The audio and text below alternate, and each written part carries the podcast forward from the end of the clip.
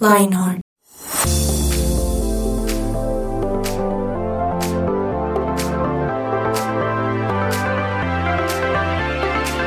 Hola, hola a todos nuestros queridos oyentes. Qué alegría escucharnos, sea su mañana, sea su tarde, sea su noche. Lo importante es que llegó a Lionheart y no sé usted, pero yo estoy muy, muy emocionado del tema del día de hoy y también muy emocionado de las personas con las que compartimos esta mesa. ¿Cómo están? Bien. Ahí hablan, ahí saludan. Ahí, ahí noso- ahí es donde nosotros Pero es entramos y saludamos. Exacto. Sí. Sí, yo, yo no soy Dieguito, yo no voy a decir, ¡eh, Bonilla! No, no, no, no, no, ese no es mi estilo. Yo estaba esperando que me dieras entrada. Por, por lo que Bueno. estamos acostumbrados a eso, pero Sebas nos, nos lanzó al agua. Entonces voy a, voy a retroceder. A mi lado izquierdo está la señorita, no señora, sino señorita Yani Ruiz Tobar. Yani, ¿cómo Eh, estás? Muy bien, muy bien. Emocionada. ¿Emocionada? Sí. ¿Por qué?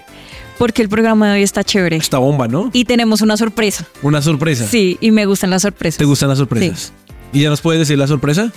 Más adelante. no, no, no, Más todavía Más no. adelante, Espérese sí. Más adelante. sí. Pero hay sorpresa. Hay sorpresa. Frente de mí o frente a mí está Edu Bonilla. Hola, hola, ¿cómo están? Estoy, de verdad, yo también estoy muy feliz y estoy expectante porque estoy, em, no sé cómo decirlo, como muy emocionado de saber cuál es la sorpresa. Aunque yo ya sé cuál es la sorpresa, entonces estoy emocionado de que ustedes sepan cuál es la sorpresa porque no solamente les va a servir eh, para algo de su vida, sino realmente es algo, es un tema que van a usar o van a tener que, que escuchar toda la vida. Entonces, está, está chévere. Yo estaba esperando este tema hace un montón porque creo que es algo que todos vivimos, pero que tal vez nos cuesta un poquito hablar de eso, ¿no? Y Es- que unos nunca lo hablamos, tal vez. Nunca. O pues muy pocas veces, muy pocas veces. De acuerdo. Pero si ustedes se dieron cuenta, hoy nos saludó Diego Romero, no nos acompaña el día de hoy, está enfermo, en cama. Así que manden un saludo a Diego. ¿Se Diego, enfermó del te estómago? extrañamos. No sabemos, ¿será que estará ¿Será? enfermo el estómago? No porque no estaría en la cama. Pues hay diferentes maneras de estar. Uno nunca sabe. Sí. Hasta de pronto, hasta de pronto. Hay pañales. Hay pañales para adultos, para niños, para lo que quieran. Pero lo amamos. Amamos a Diego y lo extrañamos mucho. Sí, te extrañamos. Pero Dieguito nos mandó una persona que se está estrenando hace, hace algunas semanas en Lionheart que quiero saludar, Sebastián. Sí. Todos, Bienvenido. ¿cómo están? Bueno, yo soy Sebastián León, mucho gusto. Bienvenido. Eh, bueno, no, yo también estoy muy emocionado, muy emocionado. Ah, creo que este tema es algo, en otro momento lo dije, pero que nos afecta a todos. Creo que es algo que todos debemos saber. Creo que todos tenemos creencias, mitos que necesitamos aclarar también. Uy, totalmente. Pero antes de hablar del tema, yo quiero hacerles una pregunta a mis compañeros de mesa y es, ¿cuándo fue la última vez que fueron al médico? Porque no sé ustedes, pero uno de joven, uno casi nunca va al médico. Sí, no. No. A ver, Jani, ¿hace cuánto fuiste al médico por última vez? No, hace como 15 días. ¿15 días? Sí. Bueno, entonces tu caso no. Tu Sí, caso no. pero en contra de mi voluntad. Es que ir al médico no es chévere. ¿Por qué no? Primero, no me gusta tomar pastas. Sí, no me gusta que me den medicamentos de nada, ni siquiera para dolor de cabeza, nada, no me gusta tomar nada. Ok. Entonces, empezando por ahí, mal. Cuando a uno le mandan exámenes, ay, no, La mamera. que me chuse, no, Sí, sí. mal, Me hiciste acordar, voy a, me voy a echar el agua acá muy mal. Cuando yo tenía como 8 años, a mí no me gustaban las agujas y me había dado amigdalitis. Y el médico me dijo, Ah. me toca inyectarlo. Y yo, no, se lo pido, por favor. Ay, me lo imagino. Sí, y me dice, bueno, tómese una pastilla. Si se la toma, pues no tengo que inyectarlo. Pues el hombre no se, no se pudo tomar la pastilla. La pastilla era muy grande. Y recuerdo, oye, El hombre es usted. el hombre, yo, es el, El joven, hombrecito. El niño. Eh, para, los El que, hombre. para los que traten de, a los que sean imaginativos, imagínense a un niño en una camilla tomándose la pastilla. La pastilla no me, no me pasó y yo me vomité en todo el piso del hospital. No, ¿cuántos años tenías? 10 y la enfermera me miró No. súper mal y me Claro. dijo, me tocó inyectarlo. Entonces, por, Por eso- vomitón. Por vomitón, por vomitón. por, ser, por ser un veterano. Sigue, Sebas. No, que yo iba a decir que yo soy del tipo de personas que prefiere que lo inyecten. O sea, que Uy, si no. tiene un dolor ahí que lo tiene, mejor dicho, en la mala, yo prefiero que me inyecten. Yo prefiero llamar Yo no sé. al médico y que Yo me no inyecten. sé si eso es valentía o no. Yo o creo todo que- lo contrario. Es Claro. Es que es, es, ¿cómo se llama eso? ¿Masoquismo? No, pero es que puede ser de le está huyendo al dolor Entonces mejor Uy, bueno, quítamelo rápido. Cada vez que a mi mamá le duele algo mucho, me acuerdo que ella, ella, ella se inyecta. Y yo, pero ¿por qué no te esperas? No, no, no, no, no, eso me inyecto y ya me pasa. Y alguna vez le inyectaron mal.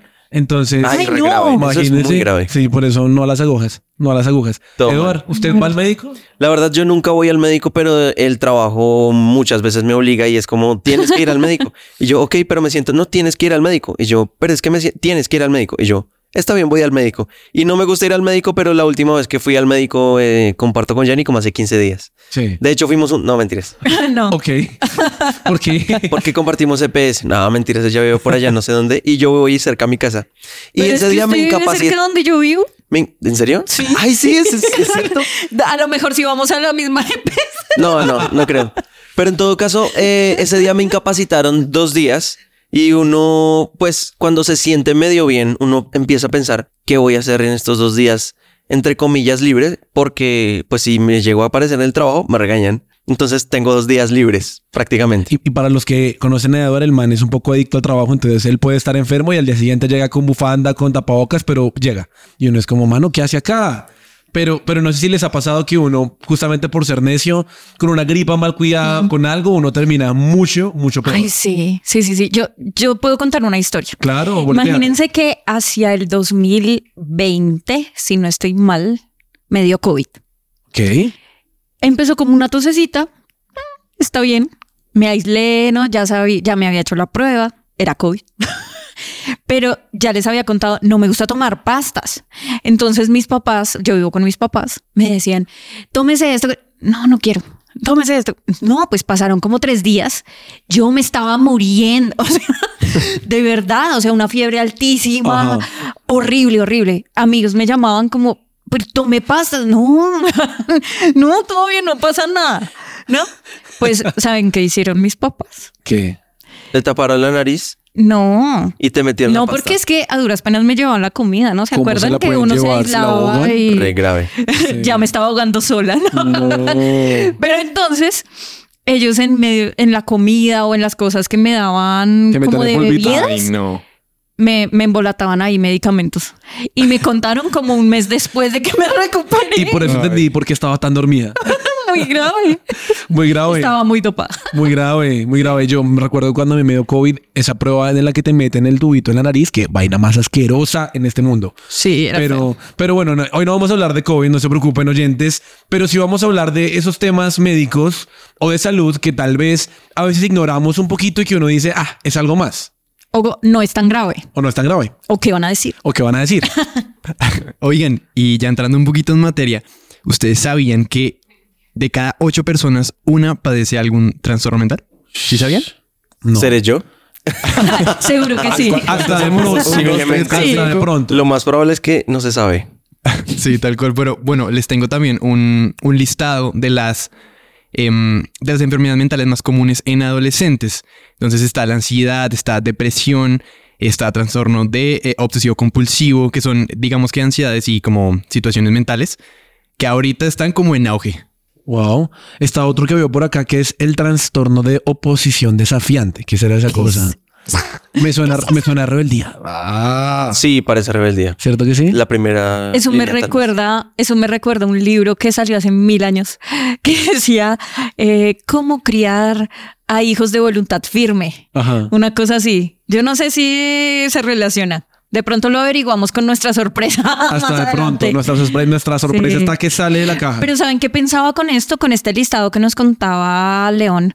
Es que en TikTok uno encuentra un montón de videos del tema. O sea, de, por ejemplo, ansiedad, características, pra, pra, pra, pra, en un video de tres segundos. sí, y uno ya uno dice, la tengo. sí, señor.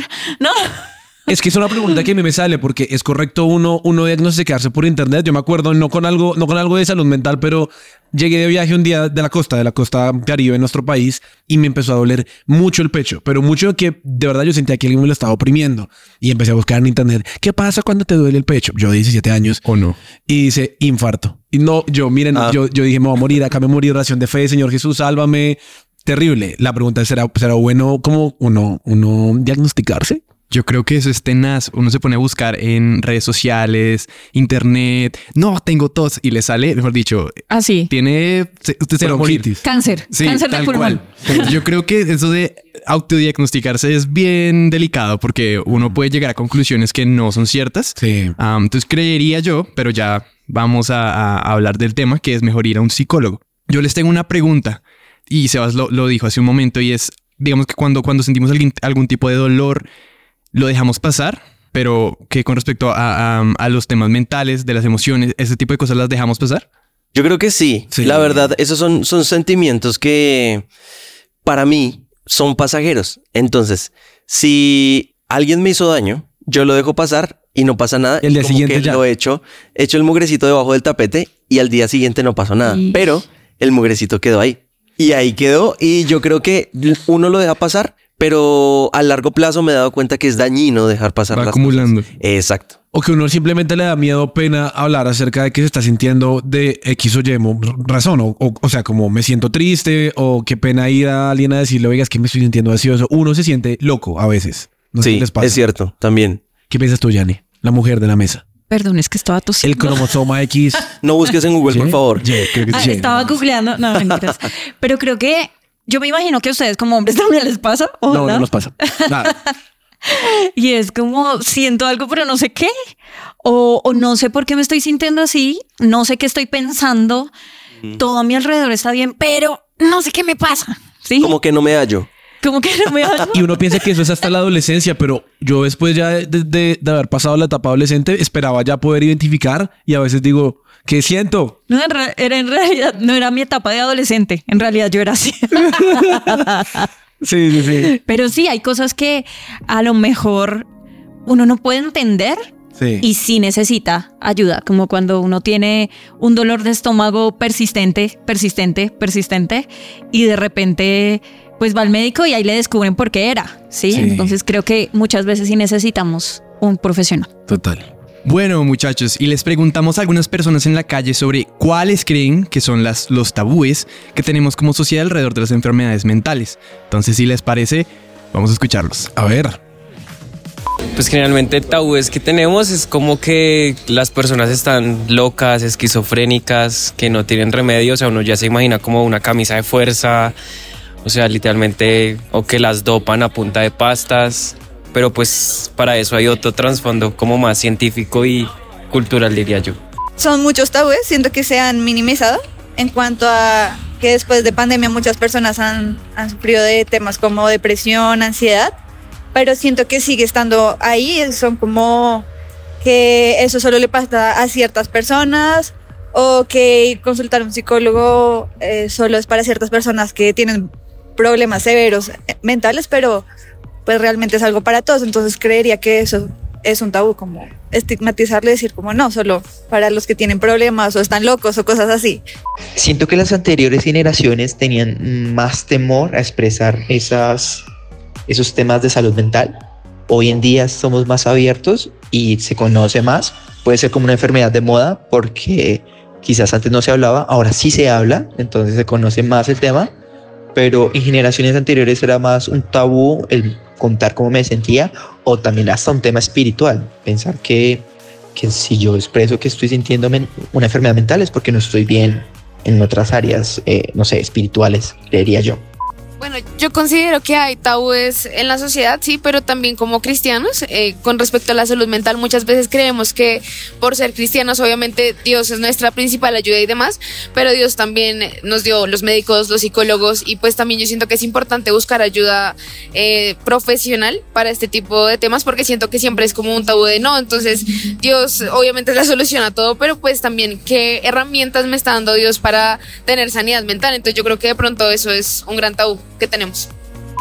Yo creo que tenemos grandes tabúes, hay muchos muy peligrosos, como normalizar eh, los ataques de pánico, los ataques de ansiedad, eh, o normalizar eh, llevar mucho tiempo eh, mal psicológicamente por una pérdida o por algo y, y nos da vergüenza ir al psicólogo, porque el mayor tabú es ese, ir al psicólogo. O sea, pensamos que hay que estar loco para el psicólogo, pensamos que el que va al psicólogo está loco, cuando pues debería ser algo más normal debería ser algo más sano. Tenemos a veces también el tabú de pensar que la depresión es simplemente, ay, esa persona quiere llamar la atención. Cosas así.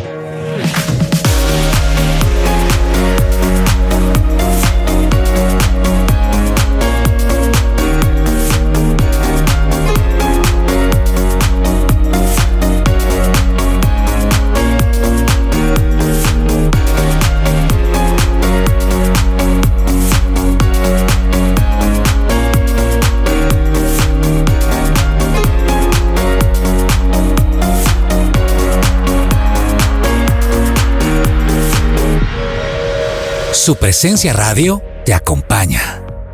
¿Recuerdan que teníamos una sorpresa? Sí. Eso. Pues yo les traigo la sorpresa. A ver, muéchela pues. Imagínense que hoy nos acompaña una personaje Personaje. que admiro con mi corazón. Se llama María Paula Guevara.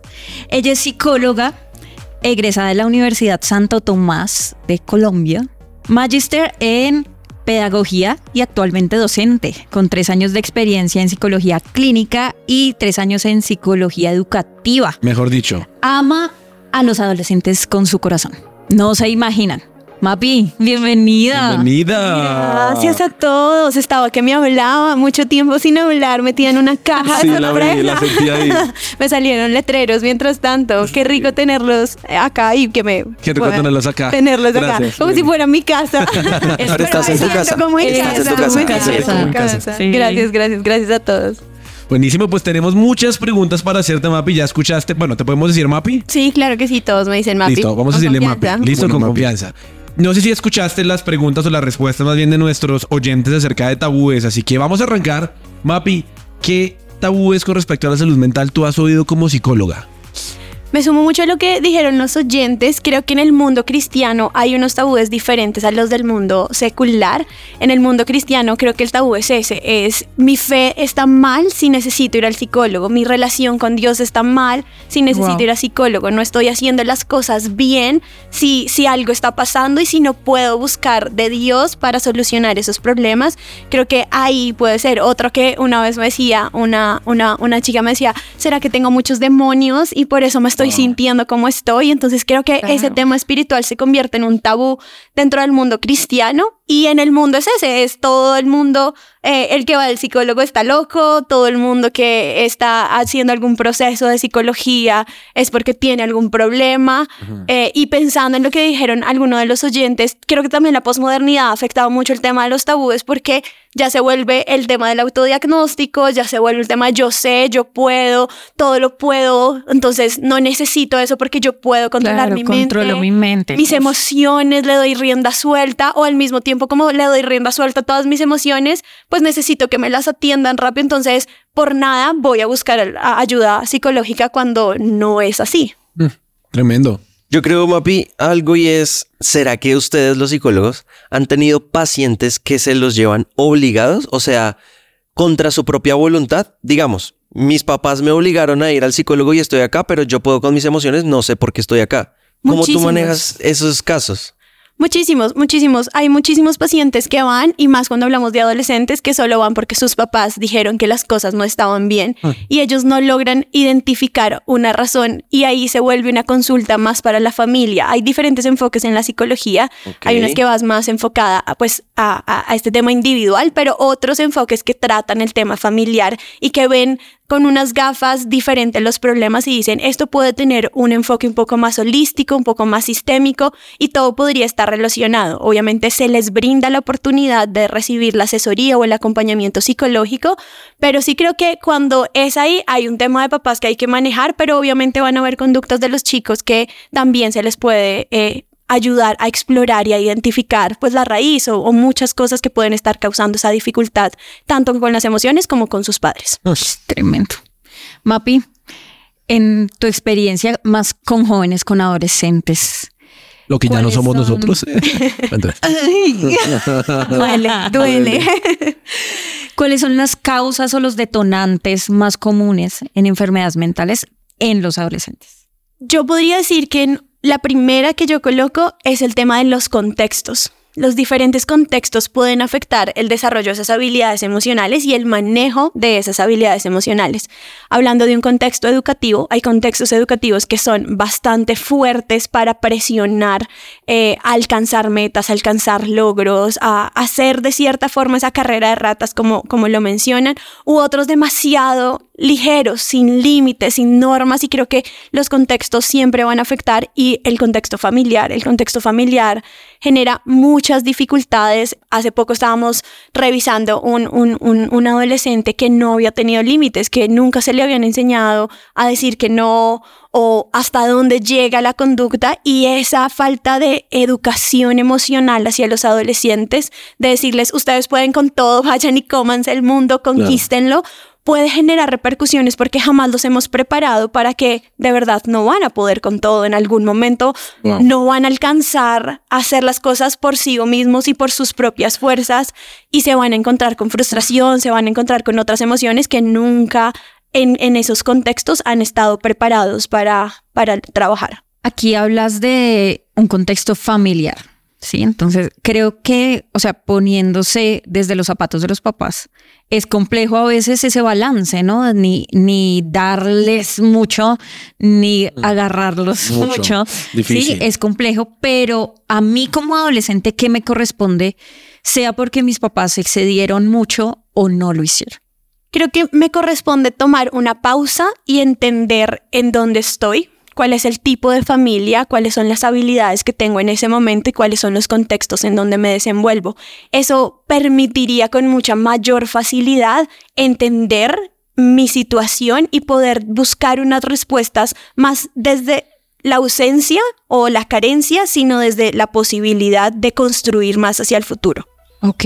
Mapis, con respecto a eso que estás diciendo, a mí me surge una duda y te la quisiera preguntar. Es, las redes sociales, honestamente, ¿qué tanto afectan nuestra salud em, emocional, nuestra salud mental? ¿Tú qué crees? Es, es un tema gigante. Creo que los adolescentes entran en un contexto de desarrollo en los cuales eh, la aprobación y el refuerzo empieza a provenir mucho más del entorno, de sus pares, que de sus propios adultos. Que es ahí donde los papás empiezan a decir como, ya no me hace caso, ya lo que yo le, le digo no le importa. Y si pensamos que los amigos ahora de nuestros hijos son sus seguidores y que no hay un filtro por el cual yo escojo mis seguidores, sino simplemente doy follow, follow, follow, follow, follow, pues toda esa información que viene de redes sociales y por el momento de desarrollo en el que ellos están los está afectando.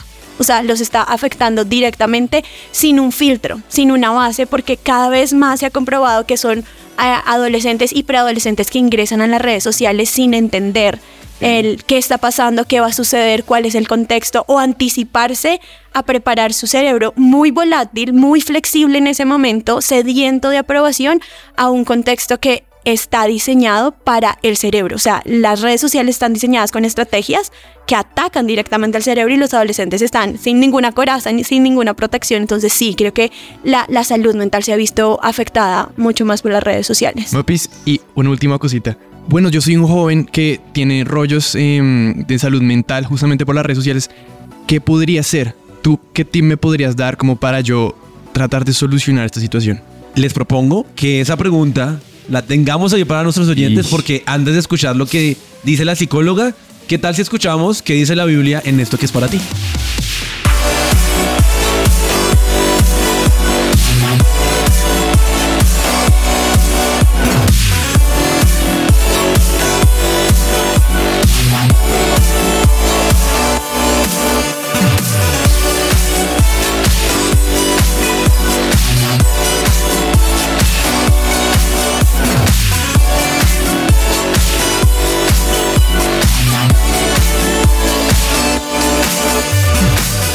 Somos su presencia radio. Lo que Dios tiene para ti.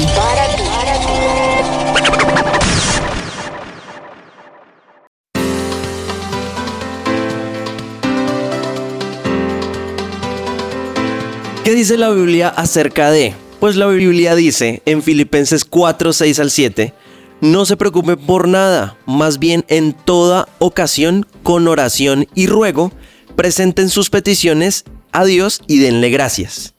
Y entonces la paz de Dios, que sobrepasa todo entendimiento, cuidará sus corazones y sus pensamientos en Cristo Jesús.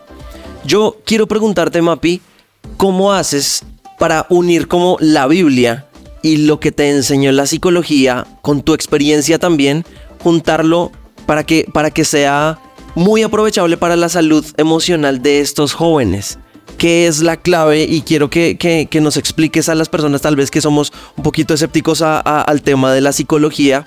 Quiero saber cómo haces tú siendo una psicóloga cristiana.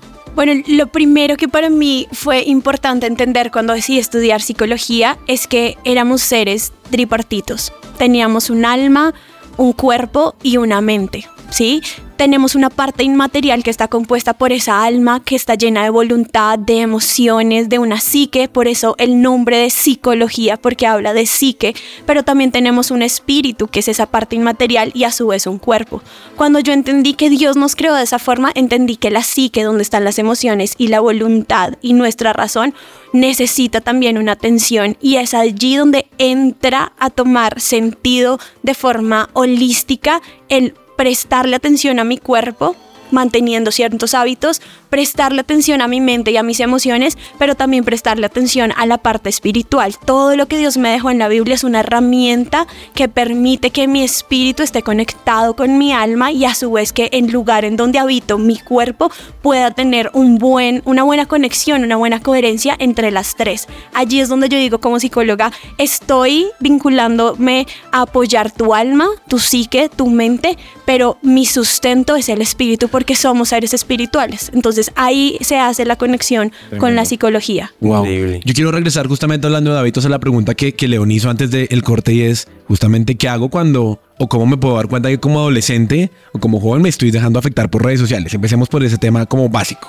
Yo creo que más allá de quitarlos o de tener ausencia de bloquea, quita, elimina, jamás vamos a poder aprender a manejar algo si simplemente lo alejamos de nosotros. Creo que es desarrollar un pensamiento crítico. Y es por qué estoy siguiendo lo que estoy siguiendo, por qué estoy viendo lo que estoy viendo, porque esto me alimenta más que otro tipo de cosas. Y cuando yo decido criticar mi propia idea sobre las redes sociales o sobre lo que he escuchado, que dicen otros sobre las redes sociales es cuando yo voy a poder tener una convicción. Yo le digo a los chicos eh, con los que lidero y, a, y a una, a, los pacientes sin ser cristianos, porque tengo muchos pacientes cristianos, pero otros no lo son, es por qué lo vas a hacer, cuál es tu convicción, cuál es tu entendimiento sobre eso que quieres hacer, sobre eso que vas a hacer, porque ahí radica el que se mantenga un hábito, en mi convicción. Entonces, no es quitarlas, sino es por qué lo haces. Cuestiónate, pregúntate. Y ahí vas a encontrar una razón que te va a servir y que va a ser peso para el resto de las cosas que vas a tener con redes sociales o en otras áreas. Tremendo, tremendo esta, esta respuesta. Y quisiera saber, digamos, hay personas que dicen, bueno, jóvenes, dicen, me quiero ir de la casa porque está afectando mis emociones, porque mis papás están peleando y de verdad estoy estallado emocionalmente. Quiero salir corriendo, quiero huir de mi casa. ¿Será esta la solución? ¿Qué piensas tú? Co- Como les decía, yo creo que he aprendido algo y es que evitando y huyendo de los problemas no se va a solucionar nada. O sea, no va a haber ninguna solución. Aún hablando de las propias emociones, buscando un escape para mis propias emociones, no voy a llegar a entenderlas, no se van a solucionar, no se van a cambiar, no se van a transformar simplemente porque me aleje de eso.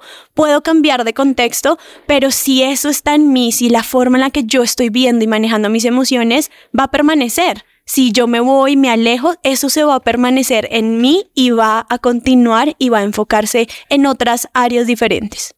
¿Y cómo podría uno escaparse emocionalmente? O sea, ¿esto existe realmente? Yo lo he escuchado bastante, pero ¿existe? Claro que sí, creo que cuando uno simplemente no quiere pensar en algo y busca redes sociales o voy a hacer un plan con mis amigos, voy a buscar una película para dejar de pensar en esto, se llama escapismo y eso es una conducta. Todos tendemos conductas a escapar o a evitar, no lo veo. Ahí es donde, no sé, elimino, e- evito, pero escapo y es, ay, voy a pensar en otra cosa. No lo enfrento, lo que tú No decías la ahorita. enfrento, son conductas reales. Y en, en los adolescentes, y, y devolviéndonos al tema con el que iniciamos, en esos eh, detonantes de las eh, enfermedades de la salud mental, viene el tema de cómo me, fue, me, criaron y me dijeron, no te preocupes, aléjalo, tú lo puedes, pasa por alto. Muchas veces esas conductas son aprendidas, porque lo he visto, porque lo he visto en películas, porque lo he visto en redes, o porque mis amigos me dicen, ay, fresco, piensa en otra cosa y eso se le va a pasar. No, no porque yo lo evite, exacto, ahogue las penas, no porque yo lo evite, no porque yo haga otra actividad, va a cambiar o va a transformar la manera como me siento o como estoy viendo las cosas alrededor.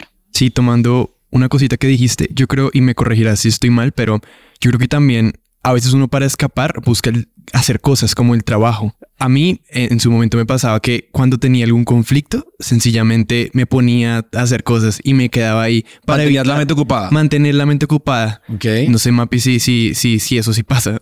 Sí, es, es- es totalmente una conducta aprendida y una conducta que, que funciona como mecanismo de protección. Tú buscas protegerte del dolor que te puede causar pensar tanto en una situación complicada, pensar tanto en que estoy sintiendo, que me está pasando, esto me está doliendo, que simplemente evitas y escapas y buscando hacer otro tipo de actividades, estar en, los, en el colegio con otro tipo de actividades deportivas o demás. Eso sucede y sucede con alta frecuencia. Y buscando unir como todo esto que ya hemos dicho, te pregunto, ¿cómo nos damos cuenta que realmente necesitamos ayuda? Wow, el tiempo puede ser tu primera eh, ayuda o herramienta para entender que necesitas ayuda. A veces lo que decíamos antes es que vi las redes sociales y había un montón de características y yo digo, sí, yo tengo eso, pero fue hoy. Pero yo digo, tengo depresión. No, el tiempo, es decir, que pase el tiempo y yo mantenga la misma conducta, es una herramienta para decir, algo está pasando y no está bien.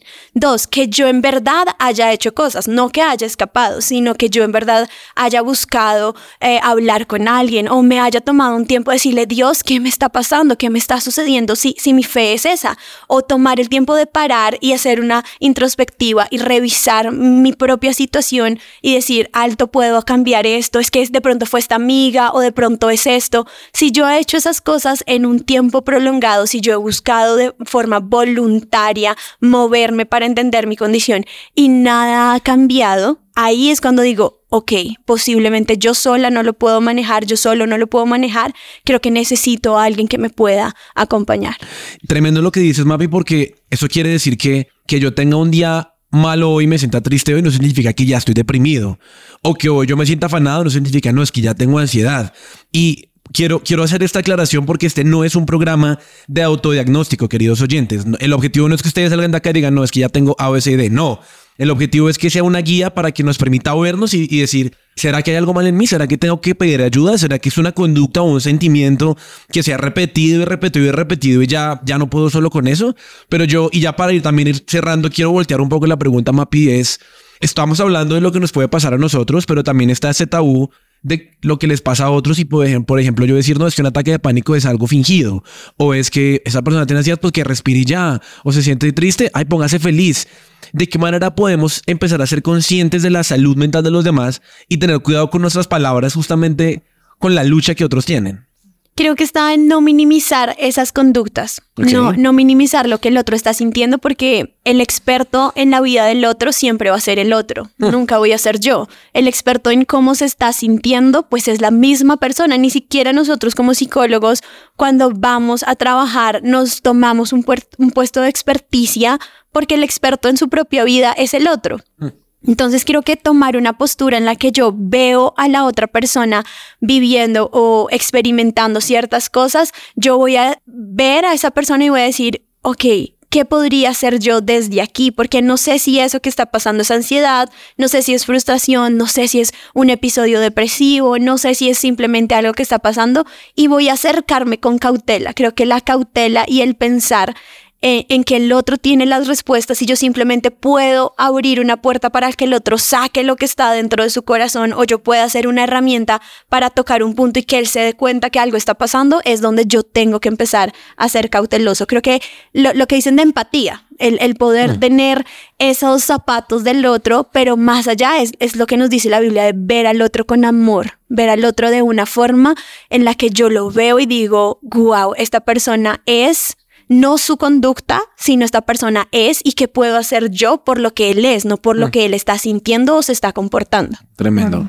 Mapi, muchas gracias. Aprendimos un montón hoy. Muchas gracias. Y quería cerrar con algo, y es un versículo. Dice tercera de Juan 1.2.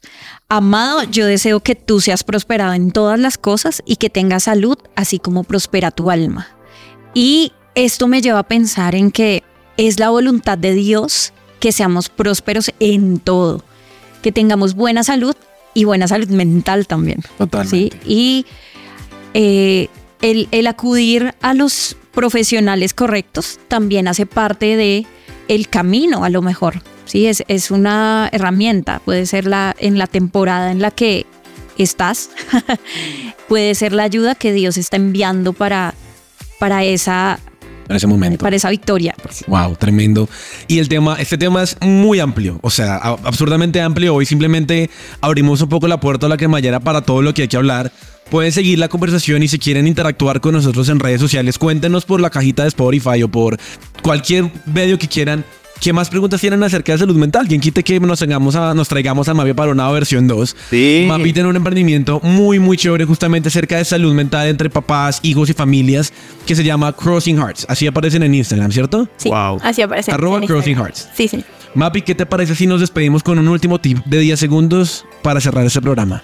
Oyentes, yo les diría que ustedes son cuerpo, alma y espíritu. De la forma como Dios los creó es perfecta. La forma como ustedes se sienten y se conectan con el mundo es perfecto. Y no está mal sentirse o experimentar las cosas diferente. Busquen a profesionales que puedan ayudarlos. Refúgense en Dios, quien los conoce mejor que ustedes.